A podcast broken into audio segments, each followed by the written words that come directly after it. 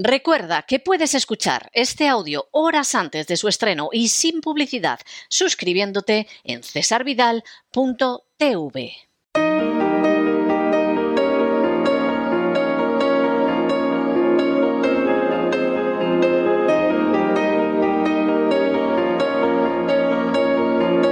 La entrevista.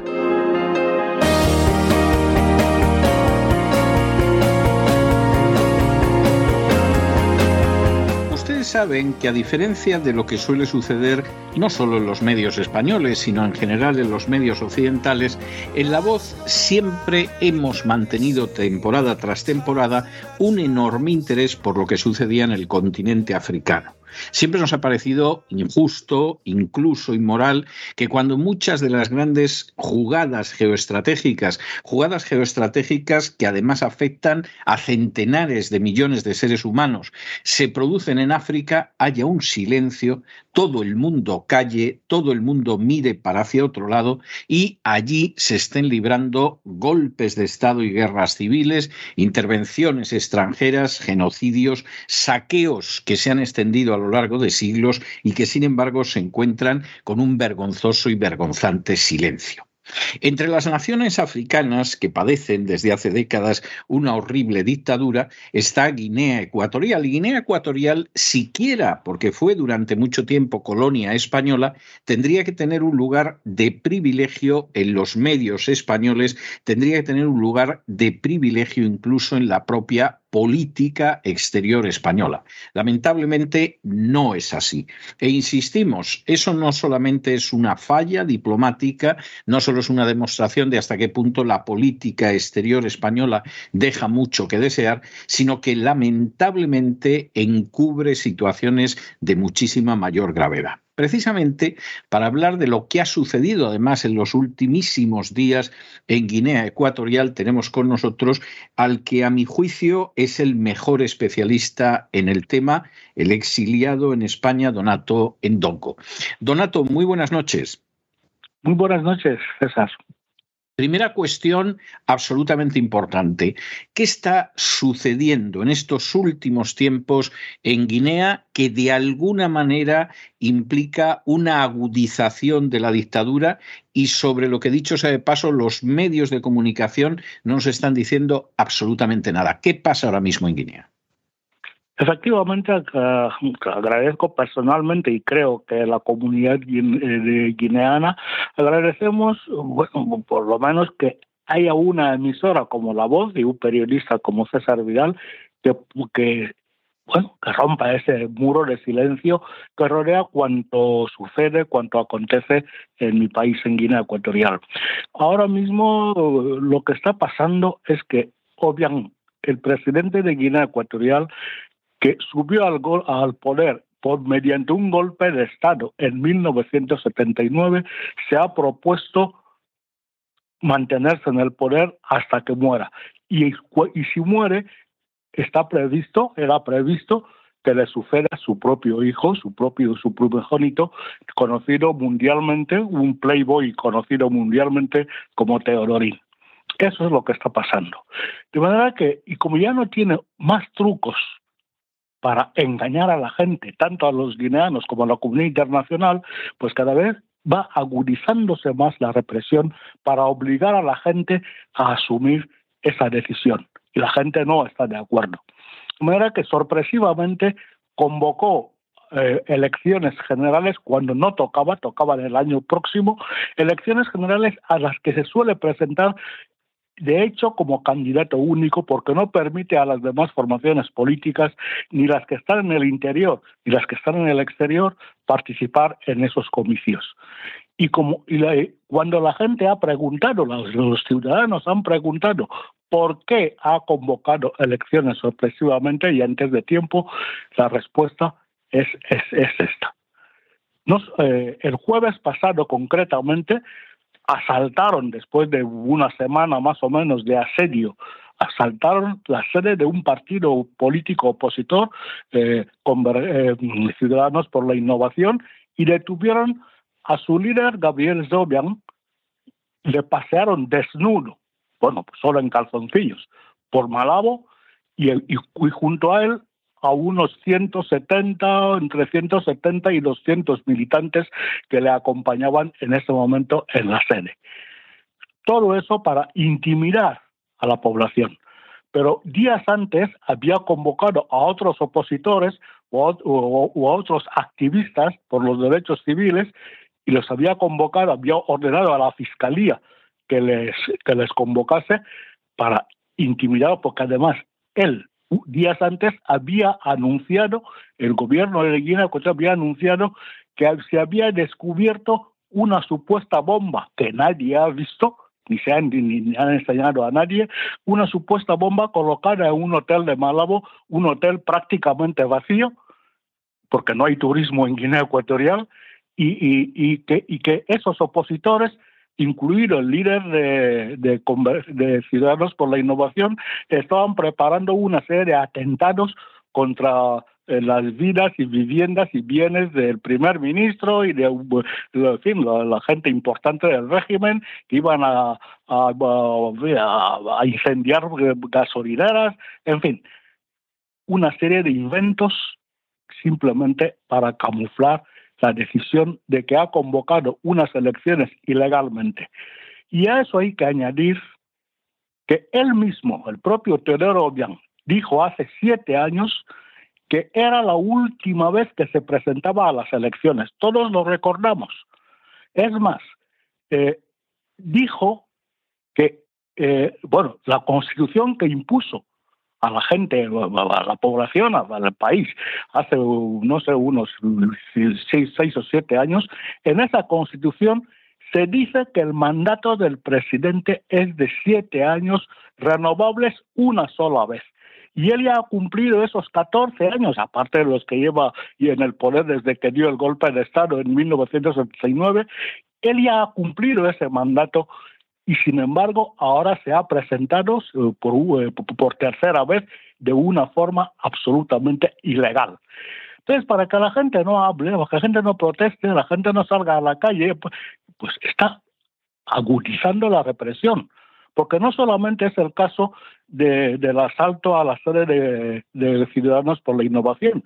Ya desde hace tres, tres o cuatro meses vienen ocurriendo una serie de hechos absolutamente deleznables en Guinea Ecuatorial, detenciones arbitrarias, más de 500 niños de una, entre 10 y 14, años encerrados en una cárcel, dicen, se dice que algunos incluso han muerto simplemente por capricho, porque él dice que, en fin, por capricho porque no hay, no hay ninguna justificación para esas atrocidades. Y no solamente esos 500 niños encerrados en, barracones, sin alimentos, sin agua, etcétera, etcétera, sino se hace, secuestra a, opositores en los países vecinos, llegan a Guinea Ecuatorial, a uno de ellos, no hace todavía ni un mes, le tiraron, literalmente le tiraron desnudo en el patio de su pueblo.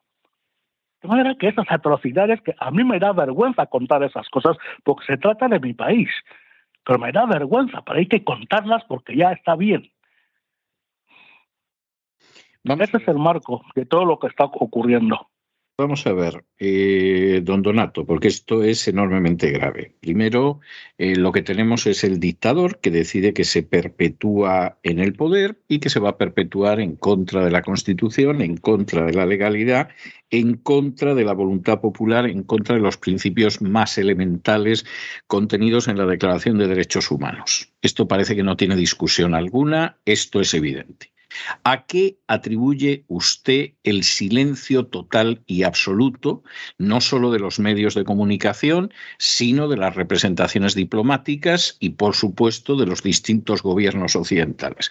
Quiero decir, en Guinea eh, hay una presencia fuerte petrolera americana. En Guinea hay una presencia muy fuerte francesa que desplazó incluso a la antigua potencia colonial española. En Guinea hay españoles que siguen haciendo negocios y que están muy en la onda del dictador. ¿Qué es lo que lleva a ese silencio absoluto de los medios de comunicación, de los medios diplomáticos y de los medios gubernamentales? Yo no sabría decirlo con seguridad, pero todo indica, por, todos los indicios y pruebas que tenemos, indica que el dinero del petróleo, que Guinea Ecuatorial es el tercer productor de petróleo en África subsahariana, en vez de revertir en el desarrollo del pueblo, de la, de la nación, lo que, eh, se ha dedicado a, aparte de obras suntuosas, a pagar pues el silencio o las compras o comprar voluntades en medio mundo. Todo el mundo lo sabe. Todo el mundo lo sabe.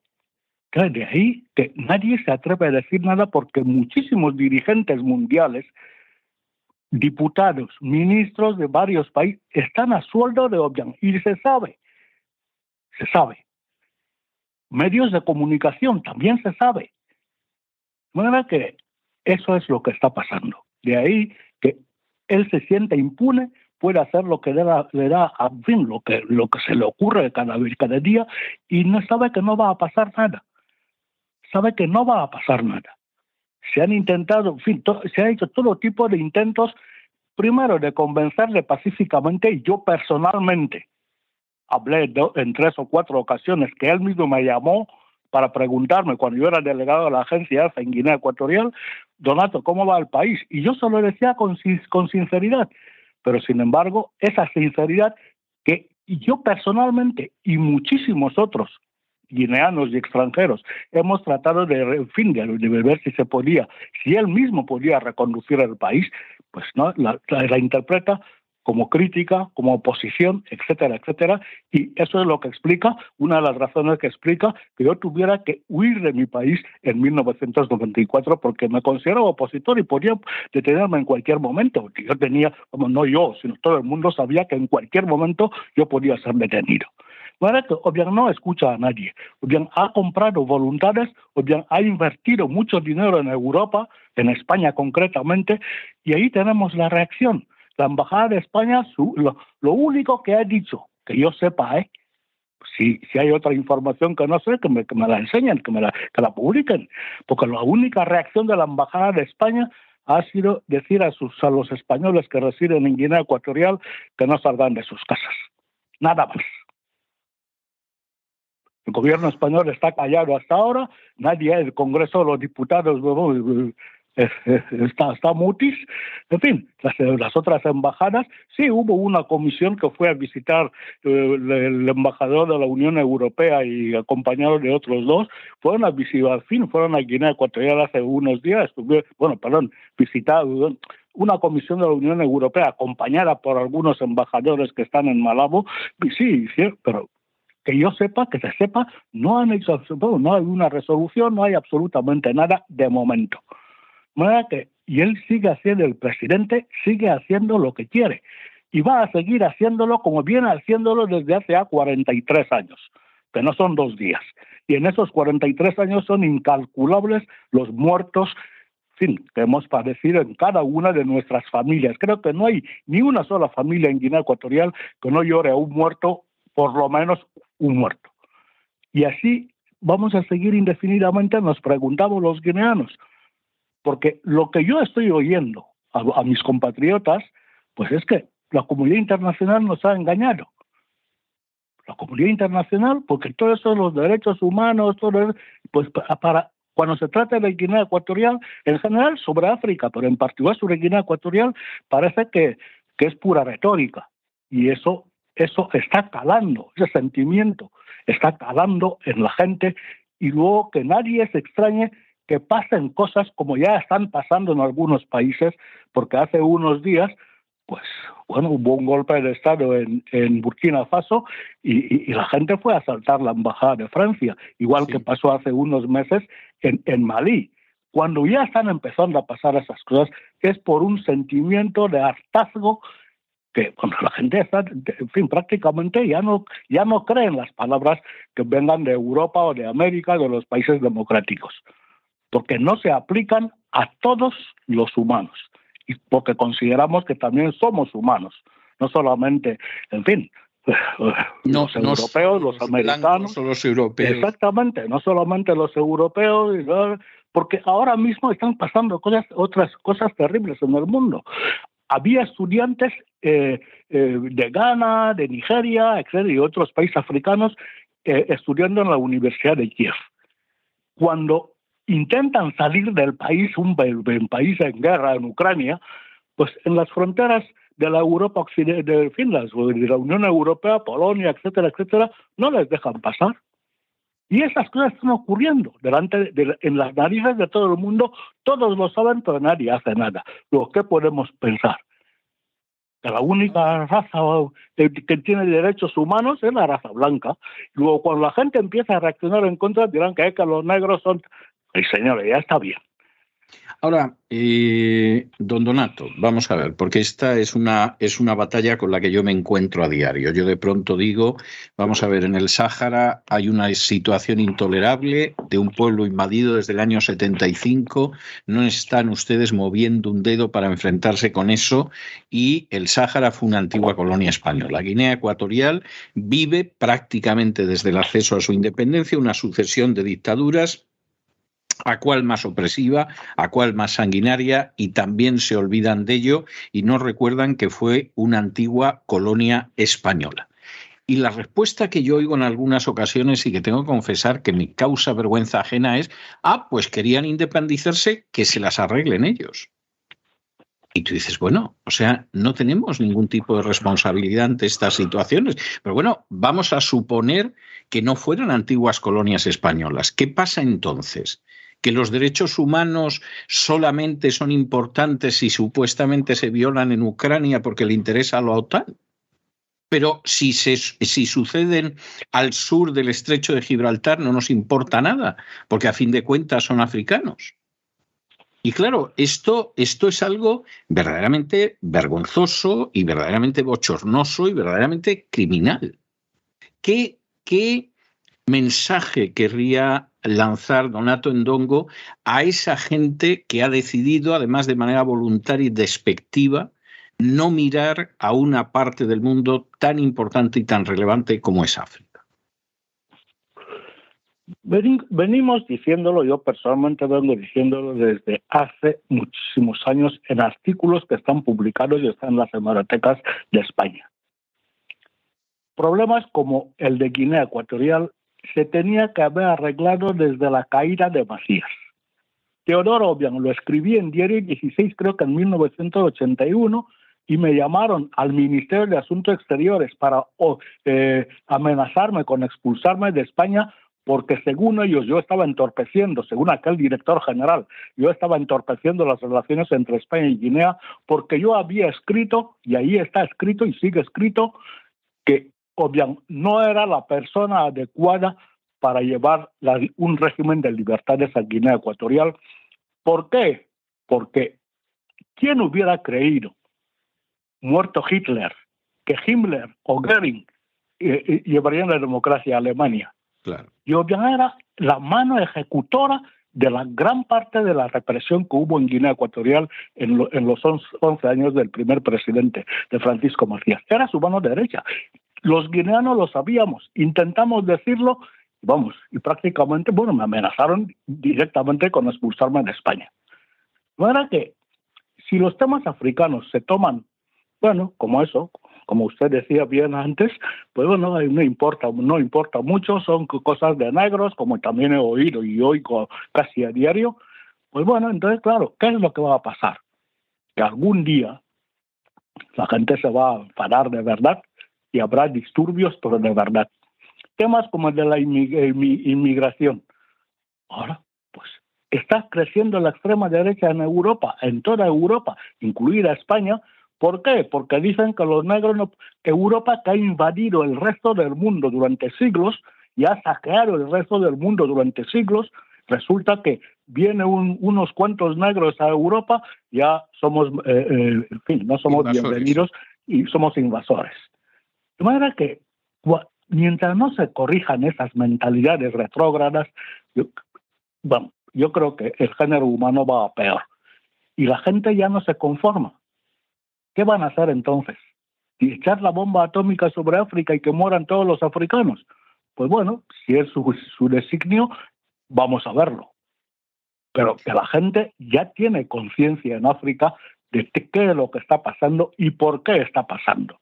Porque temas como el de la inmigración, con tal de quitar las dictaduras puestas e impuestas desde Europa, eso se arreglaría porque los africanos vivimos en países con un clima mucho más benigno que en Europa, eso lo tengo comprobado, llevo aquí 60 años. Sin duda, Tenemos una, nuestros países tienen riquezas suficientes, el más pobre, por lo menos suficiente para dar sanidad, educación, en fin, los, eh, en fin las garantías, digamos, eh, más elementales para una vida digna a, cualquier, a todos sus habitantes.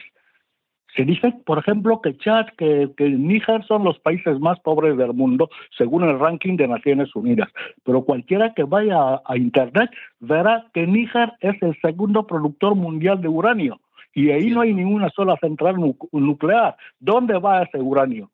¿Y por qué cada presidente de Níger que intenta, en fin, por lo menos que se reparta equitativamente, que se pague el precio justo por ese, eh, por ese uranio, es derrocado. Luego hablan de estados fallidos, de inestabilidad en África. Señores, ya está bien de mentiras. Arreglemos el mundo porque se puede arreglar.